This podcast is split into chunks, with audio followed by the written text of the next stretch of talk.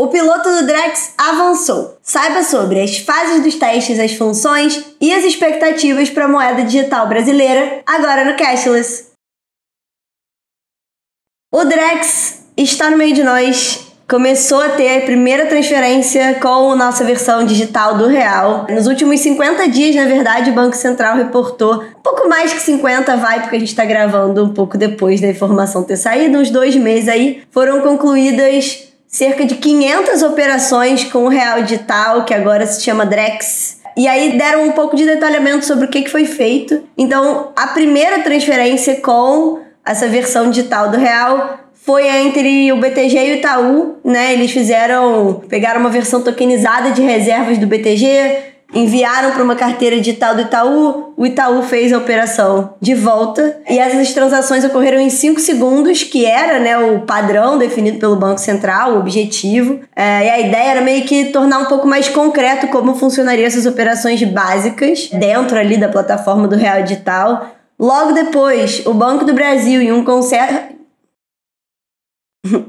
consórcio de cooperativas e o Banco BV e o Banco Inter, essa, esses dois blocos aí de instituições, fizeram transações de títulos públicos federais. Então, na verdade, antes disso, o Banco Central colocou os contratos inteligentes, né, de 100 mil títulos do Tesouro pré-fixado e 200 mil do Tesouro Selic na carteira dos participantes do Real Digital. Caberia aos consórcios, às instituições registrar né, isso na, na rede blockchain e depois fazer as, trans, as transações. E foi isso que essas instituições fizeram, então teve ali um sucesso nas transações, até foi reportado, né? O Banco BV reportou que teve que fazer umas duas ou três vezes até realmente conseguir. Mas as transações foram um sucesso, tiveram um resultado positivo e logo depois o Bradesco, o Banco Inter e a Caixa fizeram a primeira transferência simultânea entre três instituições com o Drex. Então a gente viu assim o piloto que já tinha sido anunciado, ele começou, né, mais ali no início do ano. A gente chegou a falar aqui no canal, o pessoal vai botar para vocês verem.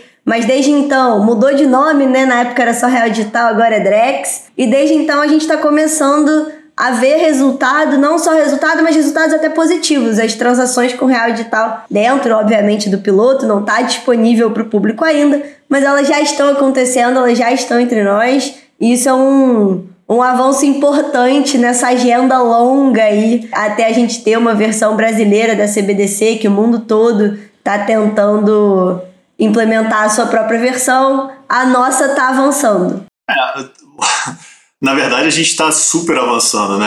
Para o pessoal de casa entender um pouco o que a gente está falando, né? Tentando resumir aqui, ele é o real em formato digital e ele é emitido e ele é operado por uma plataforma do próprio Banco Central, e aí tem uns pontos em comum com o Pix nesse aspecto. Então, ele praticamente tem um primeiro ciclo de emissão que é feita pelo próprio BC, né, por transações em atacado, aí você tem liquidação que são feitas entre transações, de transações, na verdade, entre instituições que são autorizadas, e também pode ser emitido pelas próprias instituições financeiras que são autorizadas pelo BC, aí sim para transações de varejo com seus respectivos clientes. O que, que muda, né? Como é que a gente explica o passo a passo dessa brincadeira que vai ser talvez o futuro, o grande futuro dos pagamentos no Brasil? Você vai viabilizar uma tecnologia de registro, que o pessoal de cripto conhece bastante, né? Uma lógica de registro descentralizado, né? Que a gente chama de DLT. É uma lógica de você ter esse potencial de você conseguir atender uma demanda por meios nativos de liquidação, né? Que são bem próximos ao que você vê dentro do cenário cripto. E o, o, a ideia por trás disso é você conseguir reduzir esses custos por meio de uma lógica de programabilidade. Então você vai conseguir executar determinados contratos inteligentes quando você conseguir observar termos e condições que são pré-determinados. É bem uma lógica de você tokenizar determinados ativos e viabilizar é, a realização de transações financeiras a partir de condições pré-estabelecidas. Né? Tanto que lá atrás a gente chamava isso do Pix inteligente. E, logicamente, né, você tokenizar, né, o que, que significa isso na prática? Né? De você financiarizar esses ativos do mundo real.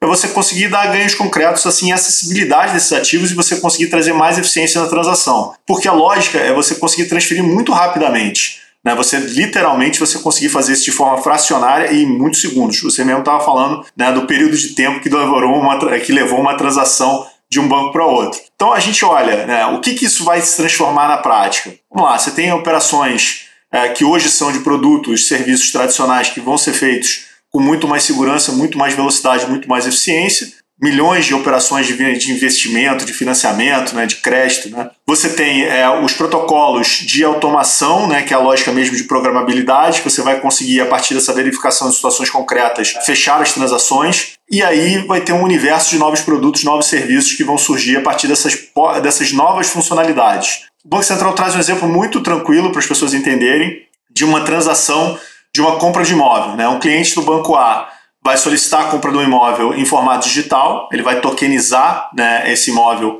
transformando ele no formato digital. Esses saldos vão ser transformados em DREX, né, para você poder é, ir para a carteira do cliente desses ativos digitais. Então ele vai transformar automaticamente esse saldo em reais né, do cliente comprador em formato DREX. E aí esse contrato inteligente vai verificar né, se as condições contratuais foram atendidas. Aí o banco A transfere o saldo em DREX né? E o banco B, o cliente comprador, recebe a escritura do imóvel. Então é relativamente simples e ao mesmo tempo super complexo, muita tecnologia, mas você transfere o ativo tokenizado né, e trans, transmuta ele né, é, em ativos financeiros, em DREX, né, na moeda digital, e você viabiliza a transação entre as duas partes. E o, o movimento ele acontece concomitantemente. À medida que você verifica é, a realização de determinadas condições e serviços, você consegue fazer o pagamento e a transferência do imóvel no mesmo movimento. E é super rápido, né? A gente está falando de questões de segundos, né?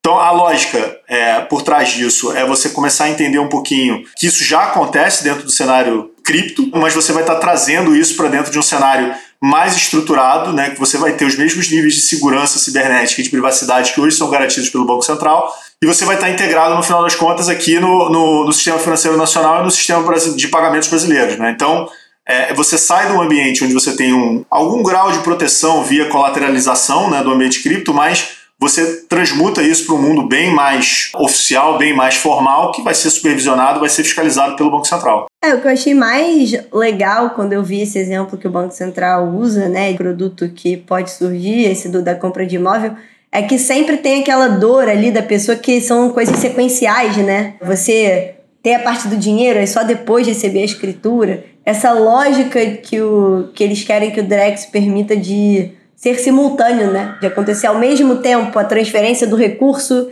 e o recebimento da versão digital ali da escritura. Isso já chama muita atenção e, na verdade, chama atenção para diferença entre o Drex e o Pix e cripto, porque na verdade essa acho que talvez seja a principal dúvida das pessoas. Aí o pessoal até pode dizer se realmente essa é uma dúvida que aparece, o pessoal pode falar aqui nos comentários. Mas tanto é uma dúvida muito grande, pelo menos parece que seja, é que no FAQ do Banco Central estão lá em cima, assim é, as explicações. Mas o Drex, né, acho que o pessoal se pergunta é, nossa, mas para que um real digital a gente até tem Pix? Ou, ah, então vai usar blockchain, vai usar contrato inteligente, é cripto. Na verdade, não é nenhum dos dois. É...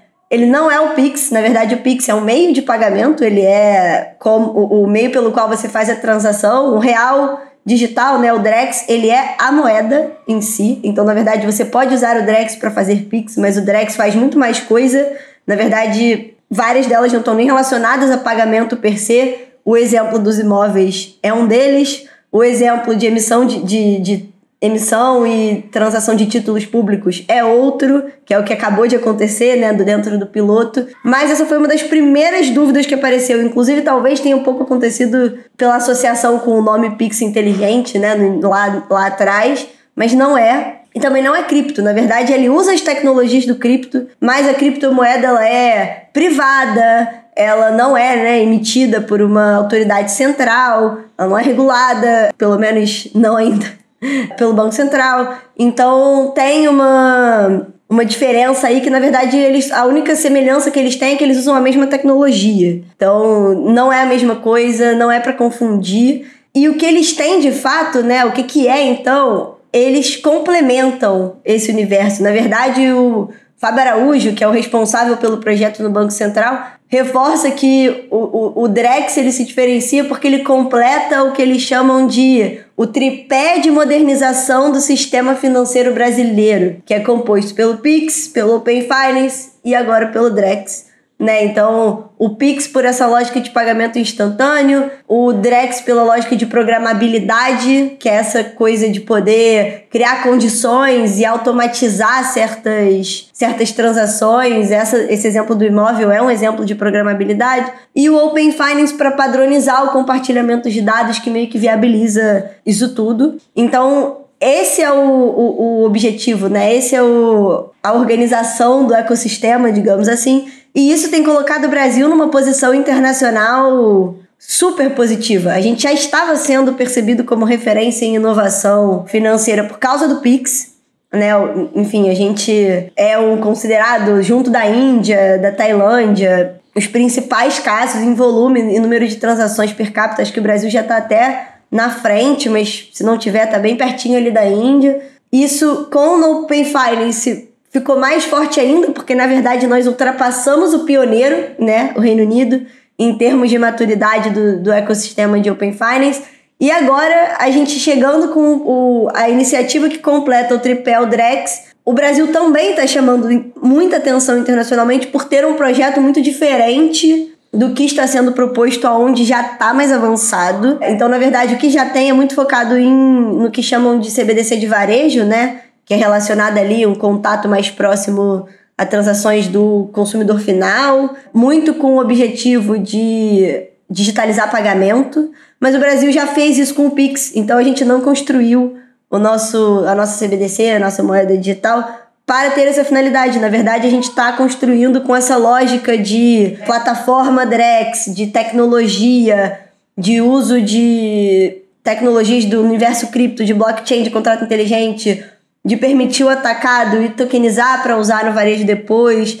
Essa infraestrutura e esse objetivo por trás do Drex de ter esse tripé, de completar esse tripé nesse desenho, nesse formato, está sendo percebido internacionalmente como algo com um enorme potencial. Ainda mais se realmente der certo, como o piloto está sugerindo que tem potencial para realmente dar certo isso coloca o Brasil numa posição internacional incrível. Ainda tem, né, quando você vai olhar os relatos, ainda tem gente que diz que o Brasil não se aproveita tanto dessa posição de vantagem internacional, né? Mas fato é que dentro dali do universo financeiro, dos outros bancos centrais, dos mercados globais financeiros, estão olhando para o Brasil, já olhavam a gente como referência de pagamento instantâneo, já olhavam a gente como referência de Open Finance no ritmo que está indo, por enquanto, também somos referência nos avanços e pelo menos nas propostas do que fazer com uma CBDC.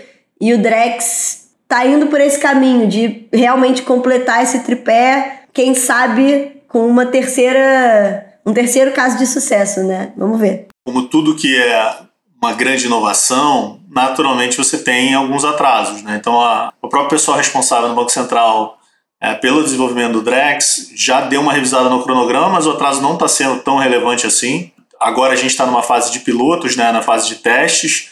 Estava previsto inicialmente para terminar fevereiro, março de 2024, só que vai ser empurrado um pouquinho até maio da, do ano que vem. Isso tem a ver um pouco com algumas situações, né? Tem é, um desafio grande aí de você resolver questões de privacidade. Naturalmente é uma preocupação muito grande, todo mundo tem, né? E isso tem sido, aliás, um dos grandes pontos de confusão nos Estados Unidos né, com relação às CBDCs dele lá. Né, isso que tem paralisado muito o processo, e aqui a gente está andando um pouco melhor, mas o processo está um pouquinho mais lento e a gente tem que lembrar: tem 16 participantes, né, que seja é, de maneira individual ou seja via consórcios, que vão estar tá nesse processo de integrar essa infraestrutura e que vão ser né, os grandes objetos de realização dos testes do Drex, né, nessa fase de piloto. Tem uma rede que é baseada no Ethereum, né, então é uma plataforma que utiliza blockchain, então entra nessa dinâmica que a gente está discutindo, que é uma tecnologia muito próxima do que a gente está vendo no cenário cripto. E isso foi algo que evoluiu ao longo do tempo. Né? Quando você olhava lá atrás, né, o Drex começou a ser discutido no Brasil, na verdade, em agosto de 2020. Né? Foi um grupo de trabalho que foi criado durante essa época para ver um pouco o que estava acontecendo é, no mundo, né? Como é que você poderia utilizar essa moeda digital do Banco Central. Tanto é assim que as primeiras diretrizes saíram em 2021 e surgiu também logo na sequência o LIFT, né? Para você avaliar os, casos de mundo os, os, casos globais né, de uso de moeda digital, mas finalmente você teve novas diretrizes em março de 2023, março desse ano, e que aí sim você começou a ter os requisitos básicos, né, e os, os pilotos vieram, é, a seleção deles veio agora em maio, junho, e agora em julho, né, a instituição do Fórum Drex. Né? Então, a gente está andando, embora no iníciozinho tenha andado um pouquinho mais devagar e ainda assim numa velocidade muito grande em relação ao resto do mundo, o negócio pegou velocidade agora em 2023. Então, se a gente de fato conseguir ter um ambiente transações reais em 2024, o Brasil vai estar na frente de todo mundo dentro dessa dinâmica de moedas digitais centrais. Óbvio, você tem uh, e o yuan digital, né, que tem outros objetivos, né, até geopolíticos, mas o Brasil talvez seja aí um cenário bem interessante para desenvolver uh, esse novo modelo, essa nova funcionalidade de pagamento. Exatamente. Então tem que ver se realmente como esse cronograma vai andar. É, atrasos acontecem, ainda mais porque o Banco Central tem essa questão, né? De ah, se tem algum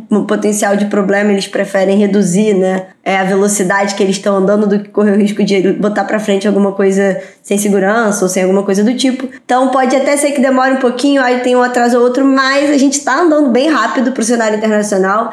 É possível que a gente se torne referência de novo em uma pauta de inovação financeira. A gente já acompanhava isso aqui e vai continuar acompanhando. Então vocês já sabem, é só se inscrever no canal, ativar o sininho e até semana que vem. Clica, valeu!